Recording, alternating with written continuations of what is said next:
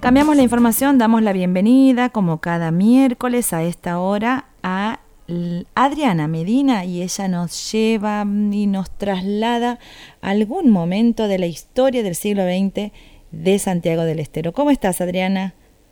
Buen día, María Julia. Un Tanto tiempo. nuevamente con ustedes. Así es. ¿Estás bien? Tanto tiempo. Sí, sí, mucho mejor, este, gracias a Dios y a las vacunas. Bueno, eso es importante. Claro que sí, nos alegramos mucho tenerte otra vez.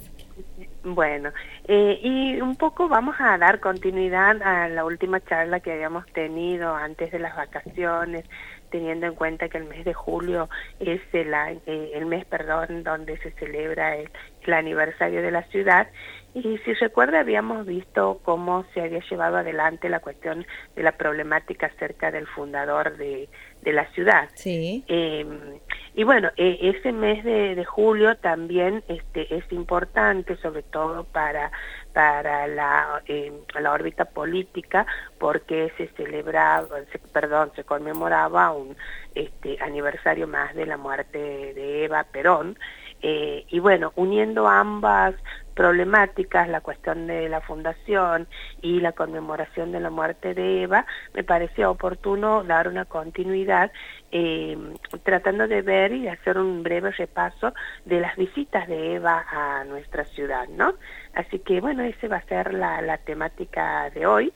Eh, y bueno, y en este sentido nosotros podemos indicar que eh, hacia 1945 eh, antes de que Perón fuera electo en su primer mandato, Eva acompañó a, a, Juan Domingo Perón en su campaña presidencial hacia el norte. La idea era llegar hacia el interior profundo y el norte argentino va a ser uno de los primeros destinos. Eh, y en ese sentido, en ese derrotero, por supuesto que llegaron a Santiago del Estero en diciembre de 1945, la pareja estuvo en Santiago y es más, este, eso pasaron el 31 de diciembre.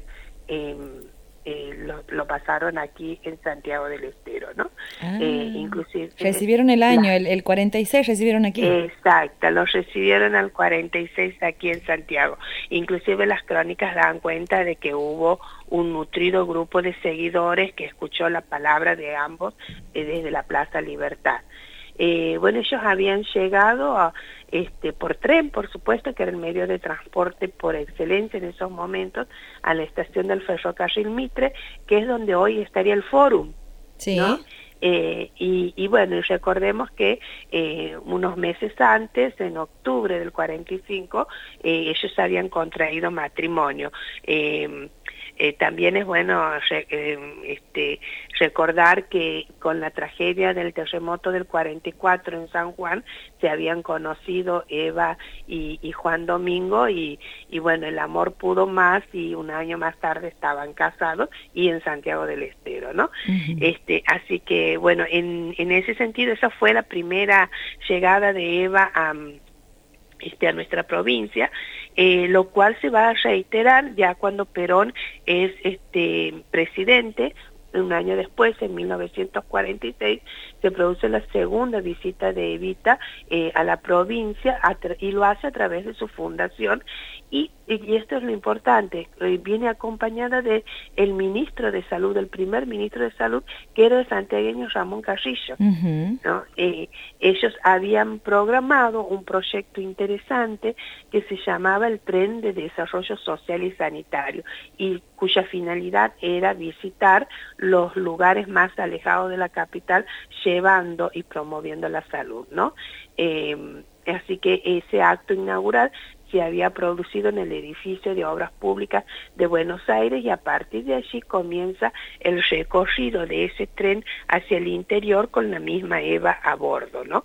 Las crónicas cuentan que cuando el, el tren pasaba en su camino, este, Eva iba este, eh, arrojando eh, víveres, ropas, calzados, este, hacia los todos aquellos que acompañaron el paso del tren en su mm. camino. ¿no? En esta oportunidad eh, no, no vino mm, eh, Juan Domingo. No, no, vino Eva con, el, con, con Ramón este, Carrillo. Con, el, con Ramón Carrillo. Y en el 49 sí viene acompañada de Perón, eh, vuelven a la provincia y en este momento por una cuestión política porque era para acompañar este al flamante gobernador en esos momentos en su primer mandato que fue Carlos Arturo Juárez. Lo acompañaron a inaugurar algunas obras y bueno obviamente acompañados por una multitud que los van a saludar a su paso.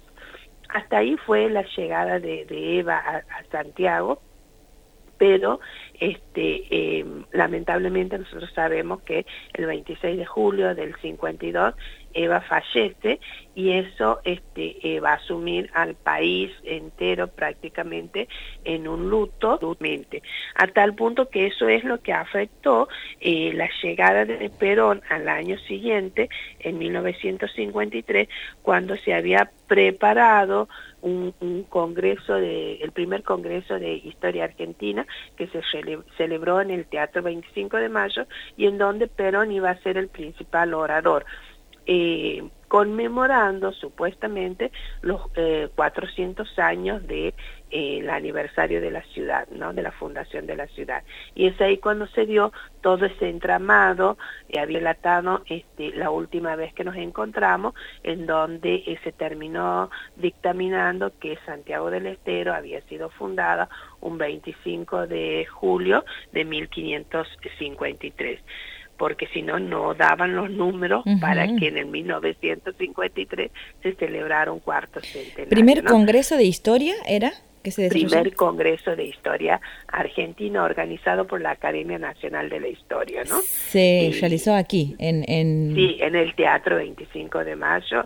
Bueno, los, los diarios, el Liberal este, principalmente, que era eh, eh, uno el diario más importante de la época, refleja esta noticia como un gran evento, ¿no?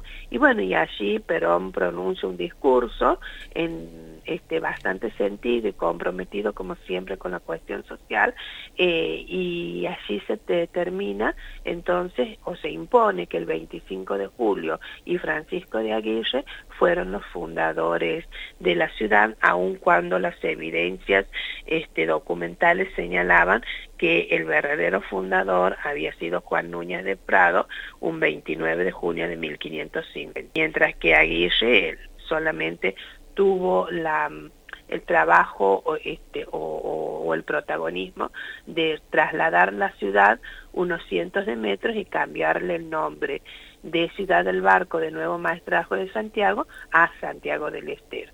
Bueno, pese a todo esto, este, eh, digamos que eh, se había preparado todo esto para el mes de julio, pero, pero no llegó en julio porque se celebraba justamente, perdón, se conmemoraba justamente el primer aniversario del fallecimiento de Eva.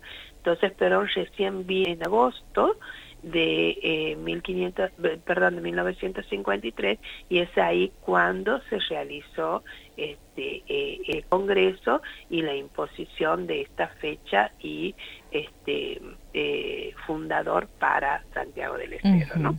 ¿Este Congreso se sigue realizando, Adriana? Eh, no, este, no porque la, mm, eh, fue realizado por la Academia Nacional de la Historia. No hay registros de que la Academia haya organizado otro congreso.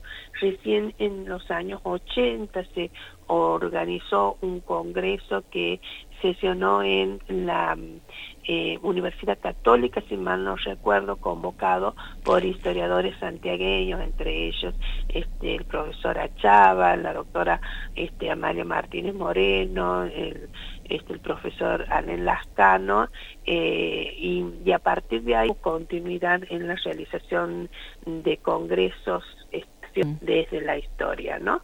Pero bueno, esa es una de, de las este, digamos, deudas que, que tenemos.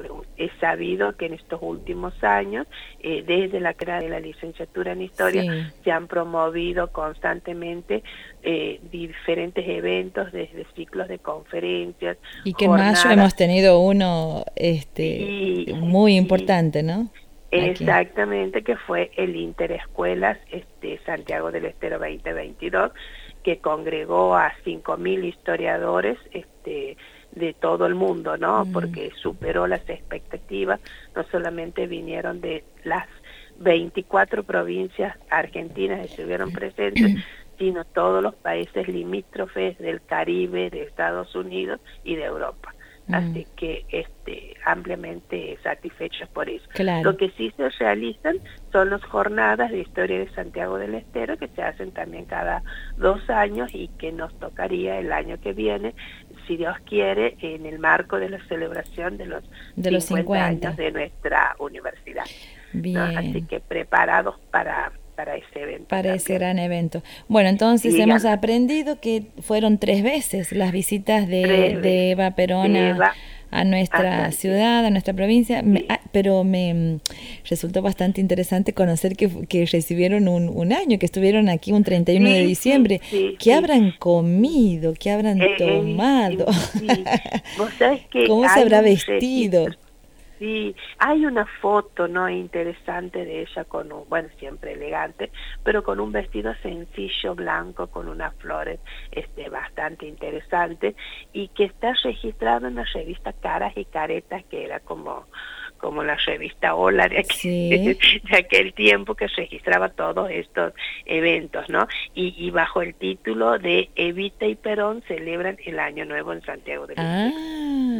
Así que sí, sí hay registro. Ay, hay registro. Eh, capaz que han comido también, digo yo, cabrito, lechón. Y, lo, y lo, más seguro, lo más seguro, lo, lo típico que, que, que, se solía celebrar, porque ahora ya esas costumbres medio que se han claro, Claro, claro, este, pero era lo típico de la mesa este de fin de año de, de las familias santiagueñas, ¿no? Y, y, y, esa crónica da cuenta de que estuvieron en un, los recibieron al año en una casa este de calle Independencia, casi 9 de julio, de una familia santiagueña. Así que bueno, habrá que averiguar quién fue esa familia sí. de más Así que bueno, esto era lo que hemos traído para hoy y, y, vamos a continuar después dentro de este tenor como para ver cuáles han sido las obras que se han ido inaugurando en este periodo y cómo Santiago va cambiando su fisonomía de aldea a ciudad recién este, transformada y cómo esa transformación va cambiando con el tiempo. Un dato como para este crear la, ahí el interés por la próxima charla es el estilo este neoclásico moderno que van a adquirir los edificios y que nosotros cuando vemos, no solamente aquí en Santiago, no porque eso se da en todo el país, una construcción de ese tipo, inmediatamente le identificamos con el primer peronismo. Bien, bueno, hermoso e interesante como siempre tu aporte, Adriana. Nos reencontramos el próximo miércoles. Que tengas un lindo día. Bueno, muchísimas gracias. Adiós. Hasta luego.